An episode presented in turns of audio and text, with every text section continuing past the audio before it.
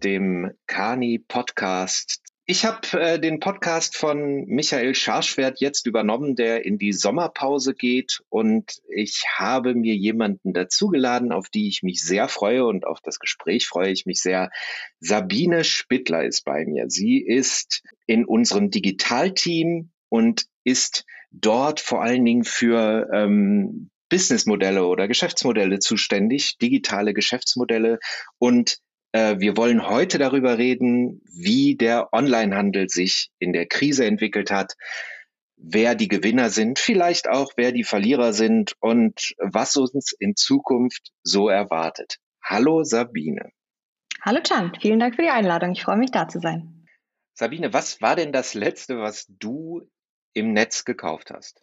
Das letzte, was ich online gekauft habe, ist wahrscheinlich äh, viel unspektakulärer, als man sich das vorstellen würde.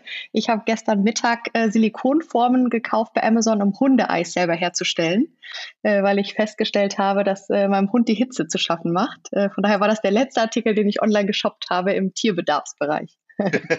ja, sehr schön. Ja, meins war ein Magazin von einem Freund das er gerade über eine Fotoreise in Thailand gemacht hat. Okay, spannend. Ja, ich glaube, ähm, eine große Masse der Verbraucherinnen und Verbraucher ähm, hat den Onlinehandel im letzten Jahr für sich entdeckt. Kaufen denn jetzt alle nur noch online?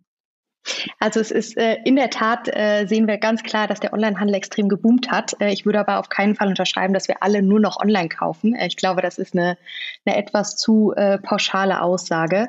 Ähm, sicherlich hat, äh, haben viele Sachen, insbesondere so aus dem täglichen Bedarf, Lebensmittel, ähm, auch fertig gekochtes Essen, Drogerieprodukte und so weiter, sind, kaufen wir jetzt viel stärker online und da kann ich mir auch gut vorstellen, dass diese Themen weiterhin bleiben werden.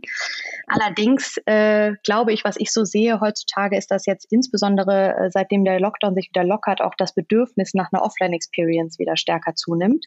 Von daher sehe ich äh, keine Welt, wo es nur online gibt, ähm, sondern eher eine Welt, in der wir hybride Modelle haben, wo die Online- und Offline-Erfahrungen äh, so gut zusammen harmonieren, dass der Kunde am Ende genau die Erfahrung bekommt, die er sich von der Marke oder von dem, von dem Produkt eben erwartet. Also äh, wahrscheinlich nicht nur online, ähm, sondern hybrid und in manchen Kategorien mehr online als offline. Ist, äh, ist denn äh, das Limit des Wachstums im Onlinehandel jetzt erstmal erreicht? Meinst du, das wird jetzt abflauen?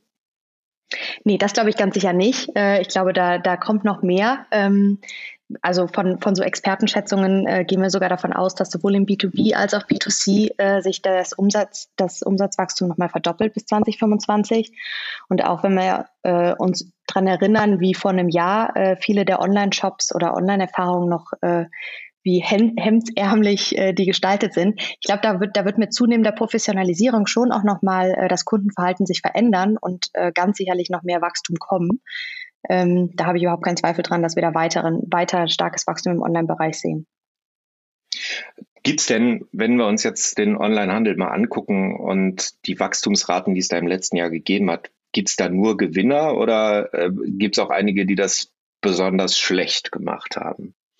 Also äh, ich würde sagen, grundsätzlich haben im Onlinehandel äh, alle mehr oder weniger profitiert, äh, sicherlich ein paar mehr als andere. Ähm, teilweise, glaube ich, äh, kommt das auch allein von dem Produkt oder Marktsegment, in dem sich die Unternehmen bewegen, äh, wie zum Beispiel irgendwie die ganze Mö oder viele Möbelunternehmen stark gewonnen haben, weil sich Leute das zu Hause schöner gemacht haben. Ganze Outdoor-Sportbereich, äh, Lebensmittel hatten wir schon gesagt. Das heißt, da gibt es einfach Produktsegmente, wo Unternehmen äh, aufgrund der veränderten Lebenssituation gewonnen haben. Ich glaube, es gibt auch bestimmte Marktsegmente, wo vielleicht äh, früher noch nicht so ein Zugang über Online war, wie Baumärkte oder Gärtnereien oder Hobbybedarf oder solche Sachen, ähm, wo die Kunden vielleicht sich während der Corona-Zeit dann erstmals getraut haben, äh, irgendwas in ein Produkt online zu shoppen, hoffentlich eine gute Erfahrung gemacht haben und dann dabei bleiben. Das heißt, ich glaube, es gibt alleine von der veränderten Lebensrealität her äh, einige Branchen, die gewonnen haben. Ähm, und äh, so haben, glaube ich, auch äh, in natürlich neben diesen, neben diesen Branchen auch noch die ganzen klassischen Unternehmen, die einem da in den Sinn kommen, wie Amazon und Zalando und so, wo ohnehin schon viel gekauft wurde ähm, und dementsprechend schon die, die Online-Shops und Erfahrungen eine gewisse Exzellenz erreicht haben, sicherlich auch noch zunehmend gewonnen. Nichtsdestotrotz, äh, weil du fragtest, ob es da nicht auch mhm. Verlierer gibt, gibt es natürlich auch in den Segmenten, wo man sagt, die haben überproportional stark profitiert aufgrund der veränderten Lebensrealität, gibt es da natürlich auch Unternehmen, die es besser gemacht haben oder schlechter gemacht haben als andere. Zum Beispiel hatte ich das Möbelbeispiel angesprochen ähm, oder Möbelsegment. Da, da, da gab es vorher schon Online-Only-Spieler wie Home24, äh, die natürlich entsprechende Infrastruktur und Prozesse etc. alles schon äh, etabliert hatten, äh, um, um die Erfahrung online zu liefern, die sich Kunden auch aus der Offline-Welt äh, oder aus der Offline-Welt gewohnt waren. Die haben sicherlich da stark profitiert. Andere Spieler, die in dem Bereich äh, vornehmlich offline tätig waren oder noch gar nicht online, haben sich dann natürlich viel schwerer getan. Und ich glaube, da äh, kommen wir dann an den Punkt, wo man relativ schnell rauskristallisiert, äh, welche Unternehmen vielleicht weniger gewonnen haben als andere. Äh, das sind all jene, die bisher einfach noch gar keine Fähigkeiten hatten äh, und sich dann recht kurzfristig entscheiden mussten, ob sie entsprechende Online-Fähigkeiten selber aufbauen wollen oder einkaufen wollen oder partnern wollen äh, oder auf welchem Weg auch immer sie sich diese Fähigkeiten jetzt kurzfristig ähm, zugänglich machen wollten. Und da gibt es Unternehmen wie zum Beispiel C&A, die lange versucht haben, eine eigene Shop-Lösung zu bauen und dann schlussendlich sich aber dafür entschieden haben, ähm, die Plattform as a Service Modelle oder Angebote von, von Zalando mitzunutzen und dort einen eigenen Shop zu bauen, was natürlich erstmal hilft, um, um an dem Wachstum im Online-Bereich zu profitieren, aber eben mittelfristig die, die Nachteile oder Risiken birgt, dass man eben auf den direkten Zugang zum Kunden und zu Kundendaten verzichtet. Und daher kann man aus verschiedenen Perspektiven betrachtet, glaube ich, da ein paar, äh, ich will jetzt nicht sagen Verlierer, weil die haben trotzdem noch profitiert am Wachstum, aber äh, Unternehmen identifizieren, die äh, vielleicht noch mehr hätten rausholen können, wenn sie anders aufgestellt gewesen wären. Jetzt, ähm, jetzt hast du gerade C&A angesprochen, ne? Und das, das mhm. sind ja dann auch vielleicht die großen Verkäufer und Ketten und so weiter, die dann massiv umstellen müssen in, in, in so einer Zeit und das fällt einem ja auch sofort ein. Aber ihr habt ja auch zum Beispiel als Team äh, Produzenten von äh, äh, Konsumgütern auch beraten. Ja. Reicht es für solche Produzenten, einfach einen Online-Shop einzustellen oder ähm, ist, ist, ist der Online-Shop das Allheilmittel oder ähm, äh, wo müssen die da eher hin? Ich, ich fürchte teilweise, dass das manche so sehen, ähm, wenn ich mich an manche Kundengespräche erinnere, zumindest noch so vor einem Jahr. Ähm, ich glaube aber keinesfalls, dass, äh, dass man das so vereinfacht sagen kann. Ähm, also ich glaube, dass äh, wenn man sich mit dem Thema digitaler Vertrieb äh, beschäftigt, dann wird relativ schnell klar, dass das nicht nur ein Kaufen-Button auf einer Webseite sein kann, äh, sondern dass man das eben viel holistischer denken muss, dass man die eigentlich die gesamte äh, Kundenjourney, die Leute durchlaufen, äh, in der Online- oder in der ja, Online-Welt irgendwie abbilden muss ähm, und dafür eben entsprechende Angebote schaffen muss. Das heißt, wir können nicht nur äh, einfach den Shop bauen äh, und denken, okay, die Produkte sind jetzt online, jemand kann auf Kaufen klicken und gut ist. Das wird früher oder später eine, eine, zu einer Commodity. Ähm, da, da gibt es standardisierte Angebote, da wird sich niemand drüber differenzieren können. Ich glaube, viel wichtiger oder viel entscheidender ist die Frage, wenn wir Hygienefaktor Online-Shop etabliert haben, wie können wir dort gewinnen und was müssen wir tun, ähm, um online diese, diese super Erfahrung zu schaffen. Und da wir, sehen wir zum Beispiel, äh, dass im letzten Jahr sich extrem viel im Beauty-Bereich getan hat, wo die Unternehmen äh, eben neben dem reinen Verkaufen von Produkten noch mit diversen weiteren Online-Services experimentieren, sei das sowas wie ein Virtual Try-On oder Social Selling Sessions, wo den Kunden eben online die Erfahrung gespiegelt wird, die sie in der Offline-Welt hätten machen können, um äh, zu zum einen zum Kauf zu überzeugen und hoffentlich aber auch noch zum Kauf von weiteren Produkten zu animieren etc. Ähm, und so ist es eben wichtig, dass man das Thema Online-Shop nicht nur als eine reine äh, Ja-Nein-Frage, wollen wir einen Webshop haben, ja oder nein, äh, und gut ist und damit wäre alles geheilt, äh, sieht, sondern dass man sich eben weiterhin damit beschäftigt, wie man die, die Experience für die Kunden äh, möglichst optimieren kann. Und ich glaube, selbst wenn man das äh, schafft, also selbst wenn wir ein Unternehmen haben, die äh, eine super Online-Experience haben, äh, ist es am Ende des Tages, äh, muss jedes Unternehmen die Kunden da erreichen und mit ihnen interagieren, wo sie das gerade wollen. Ähm, und da komme ich auch wieder zurück zu meinem Punkt zum Anfang, wo ich meinte, dass ich glaube, dass auch offline weiter eine Rolle spielen wird. Äh, es wird wahrscheinlich hybride Modelle geben, wo man Click and Collect oder Showrooms nutzt, um zwischen Online und Offline die Kunden hin und her zu transferieren. Ähm, das Thema Social Commerce, also nicht verkaufen über die eigene Website, sondern über Instagram oder andere Kanäle wird sicherlich zunehmend wichtiger. Vielleicht irgendwann auch Themen wie äh, Verkaufen über Kanäle wie WeChat, also mehr in einem Gespräch mit dem Kunden, so wie es in China schon äh, mehr oder weniger Normalität ist. Also ich glaube, da werden einfach äh, neben dem reinen Online-Shop so viele Erwartungen von den Kunden rundherum an in Sachen Convenience äh, und Kundenerfahrung, Personalisierung des Angebotes etc.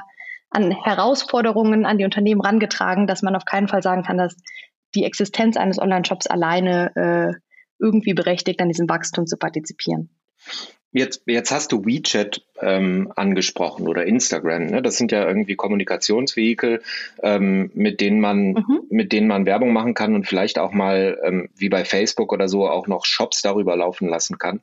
Ähm, gleichzeitig hast du äh, so äh, Beispiele wie Douglas oder so, die ähm, die in Plattformen denken, auf Plattformen verkaufen, aber sich selber auch sowas aufbauen. Ähm, mhm. Glaubst du, dass der Trend dahin geht, dass, dass die, dass viele größere äh, sich eigene Plattformen bauen oder ähm, dass sie mehr und mehr bestehende Plattformen nutzen und die dadurch noch größer werden? Hm. Gute Frage. Ähm, also ich, ich glaube schon, dass äh, es weiterhin immer ein paar große Plattformen geben wird und glaube stark, äh, an eine, an eine Plattformisierung, Konsolidierung in dem Online-Markt, einfach weil die, der Aufbau, das Betreiben der Infrastruktur, äh, sowohl technologisch als auch logistischer Natur, äh, so eine Komplexität mit sich bringt, dass das einfach nicht die Kernkompetenz äh, von jedem eigenen Hersteller werden kann. Ähm, ob das die heute schon bestehenden Plattformen sind, äh, aller Amazon, Zalando äh, etc., oder äh, ob da vielleicht komplett neue kommen, ob es sich vielleicht wirklich eher zu den, zu den Social-Plattformen wie Instagram hinwandelt und der Hauptteil des Shopping-Volumens darüber abgewickelt wird. Ähm, das, da habe ich ehrlich gesagt, äh, ist glaube ich noch ein bisschen Glaskugel, da ist noch zu viel Dynamik im Markt. Ähm, in jedem Falle glaube ich aber ganz stark daran, dass die, die Bedeutung von Plattformen nach vorne eher zunehmen wird äh, aber die Art der, der Plattformbetreiber sich wahrscheinlich noch mal ein bisschen verschieben wird. Also ihr beratet ähm, ja auch Unternehmen bei, bei den Geschäftsmodellen direkt. Mhm. Wenn, wenn, wenn da neue äh, Klienten auf euch zukommen, ähm, wie gut sind die denn vorbereitet? ist, das, ist das dann so, dass die meisten irgendwie mit der Vorstellung da reingehen, okay, ähm, ja, ich hole mir jetzt Berater rein und dann kaufe ich äh, ähm, vier, fünf Startups und dann ist alles gut? Oder ähm, haben die meisten tatsächlich schon irgendwie Infrastruktur aufgebaut äh, Richtung Digitalisierung? Oder, oder Richtung digitales Geschäftsmodell? Mhm. Also ich glaube, in der Tat ist es eher so, wie du sagst, dass äh, viele die Komplexität des Problems äh, oder der Herausforderung etwas unterschätzen und eher sich denken, ja, wir machen da jetzt drei, vier Monate ein Beraterprojekt und dann, dann läuft das. Wir haben zum Beispiel gerade im E-Com-Bereich äh, viele Sachen, wo, wo die Klienten sich damit beschäftigen, wie sie die User Experience oder Customer Experience äh, im Sinne einer Click Journey auf der Website verbessern können. Und äh, da ist die Erwartungshaltung, wenn wir jetzt irgendwie so einen, einen Click-View-Button einfügen, äh, dann ist unser Problem gefixt und online läuft. Ähm, ich glaube, viele unterschätzen oder vernachlässigen die, diesen enormen Anpassungsaufwand, den es auf einer äh, organisatorischen und technologischen Seite im Unternehmen gibt. Ähm, in diesen großen Konzernen gibt es gewachsene IT-Infrastrukturen und äh, Veränderungen sind normalerweise sehr langwierig. Die richtigen Fähigkeiten reinzukriegen, schwierig, äh, sowohl von der Tech-Seite als auch einer, einer Menschenseite. Also die Data Scientist äh, Rockstars zu, über, äh, zu überreden, in einem etwas äh, traditionelleren Konzern zu arbeiten, anstatt einem der tollen, hippen Startups, ist wahrscheinlich auch keine einfache Aufgabe. Äh, das heißt, da, da ist, glaube ich, die, die Komplexität in der Umsetzung häufig äh, noch äh, zu stark unterschätzt, meiner Meinung nach. Gilt das auch im Shopping-Bereich? Ich meine, da sind jetzt, äh, da gibt es ja ganz viele Anbieter, die zum Beispiel Shops aufbauen, die ähm, auch schon mit halbfertigen Plattformlösungen äh, auf Klienten zugehen können und so weiter. Muss ich da überhaupt noch eigene Infrastruktur aufbauen oder ähm, kann ich mir da eigentlich alles zukaufen? Ja, sehr guter Punkt. Ähm, da hast du total recht. Äh, dann habe ich mich nicht äh, korrekt ausgedrückt wahrscheinlich. In der Tat macht es bei, bei, für viele Unternehmen extrem viel Sinn, sich Lösungen dazu zu kaufen. Ähm, es gibt äh, schon super gute standardisierte äh, Software äh, und nicht nur die so, so bekannte Lösungen wie Salesforce Commerce Cloud, sondern auch viele weitere Shopify, äh, Klarna für Payment-Lösungen, also für verschiedene ähm, Probleme oder Herausforderungen aus dem Online-Shopping-Bereich gibt es fertige Lösungen, ähm, die man sehr, sehr gut nutzen kann, was für viele Unternehmen auch Sinn machen würde. Ähm, wenn nicht schon irgendwie lange an irgendwelchen Lösungen gedoktert wurde und Unternehmen sich dann schwer tun, sich davon wieder zu befreien. Aber ja, wenn man, wenn man neu startet, ähm, dann lohnt sich auf jeden Fall der Blick, welche, äh, welche Lösungen man selber bauen muss und welche man nicht viel effizienter am Markt einfach einkaufen kann. Wenn, wenn, wenn du jetzt in die Zukunft gucken würdest, ne? also ähm, das, das lieben ja auch äh, viele Leute in äh, Anfang des Jahres, wir machen das jetzt mal Mitte des Jahres, Was sind denn so deine Trends für die Zukunft des Online-Shoppings und äh, des Vertriebs für Waren im digitalen Raum? Mhm. Ähm, also ich glaube, dass äh, sich der, der gesamte Onlinehandelbereich, äh, so wie es jetzt im letzten Jahr passiert ist, nach vorne auch immer stärker an den veränderten Kundenbedürfnissen ausrichten wird.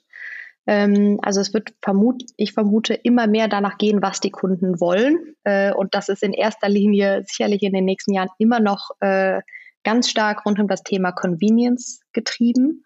Äh, also möglichst äh, Zugang zu den Produkten, die für mich relevant sind, in dem Kanal, den ich mir aussuche, zu dem Zeitpunkt, in dem ich ihn mir aussuche und dann sofort geliefert. Ähm, da gibt es jetzt so, so radikalere Modelle, sowas wie à la Gorillas, wo ich Lebensmittel in äh, maximal zehn Minuten nach Hause bekomme, äh, mit einem grandiosen Kundendienst noch drumherum. Äh, ich glaube, solche Convenience-Aspekte ähm, werden immer relevanter und das umfasst dann, das klingt jetzt so banal, aber das umfasst dann eben eine, eine, eine Riesenpalette an Themen, die man angehen muss, äh, nämlich die Integration von, von den ganzen Kanälen über alle äh, Devices äh, und Online-Offline-Wolken hinweg. Ähm, aber auch so Themen wie, wie eine neue Art des, des Service und der Interaktion, äh, dass ich selber als Kunde viel mehr Transparenz erwarte und haben möchte, in welchem Lieferstatus gerade äh, mein Produkt ist. Ähm, und vielleicht sogar über den, äh, lieber über eine WhatsApp als über eine E-Mail, also dass ich da einfach mehr Gestaltungsfreiraum habe. Äh, und ich glaube, diese, diese Erwartungen von Kunden in Sachen Convenience werden noch ganz stark ähm, beeinflussen, wie sich der Onlinehandel aufstellt. Und dann glaube ich, dass zusätzlich noch ähm, weitere Kundenbedürfnisse viel mehr Gewicht in, in der Kaufentscheidung bekommen, äh, wie Sachen zum Beispiel rund um die Nachhaltigkeit oder Qualität der Produkte. Wir haben jetzt äh, durch Corona gesehen, dass Sachen wie Regionalität und Nachhaltigkeit schon sehr an Bedeutung gewonnen haben und es nicht mehr so ist, dass man als Unternehmen mit irgendwie äh, Greenwashing da gut wegkommt, sondern man muss sich tatsächlich entlang der gesamten Lieferkette Gedanken machen, ähm, wie man Nachhaltigkeitsaspekte einbauen kann, äh, größenoptimiertes Verpackungsmaterial nutzen, ähm, die, vielleicht die Produkte selber Nachhaltigkeit, nachhaltig herstellen etc. Das heißt, auch in der ähm, in den in den Kaufentscheidungen äh, wird sich ein bisschen was tun und auch das wird wahrscheinlich dann stark treiben, wie sich Online-Shops aufstellen. Von daher würde ich sagen, dass hauptsächlich äh, das veränderte Kunden, Kundenerwartung rund um Convenience und Nachhaltigkeit wahrscheinlich stark gestalten werden, was sich im Online-Markt tut. Ähm, meinst du, dass es kleine Player geben wird oder ähm, auch Leute, die neu anfangen wollen, die sich äh, von äh, die aufgrund der Komplexität hinten rüberfallen werden? Online, äh, du meinst Unternehmen, die in Onlinehandel einsteigen wollen? Genau, in Unternehmen, die in Onlinehandel einsteigen wollen oder ähm, diesen Riesenberg von Komplexität, du hast gerade gesagt, alle Kanäle irgendwie miteinander verbinden, ähm, gucken, dass ich, dass ich, dass ich meine Lieferketten irgendwie äh, in, in den Griff bekomme und nachhaltig gestalte. Ähm, dass, dass da auch viele einfach nicht mit äh, zurechtkommen werden? Oder äh, glaubst du, da ist, äh, da sind die Unternehmen anpassungsfähig?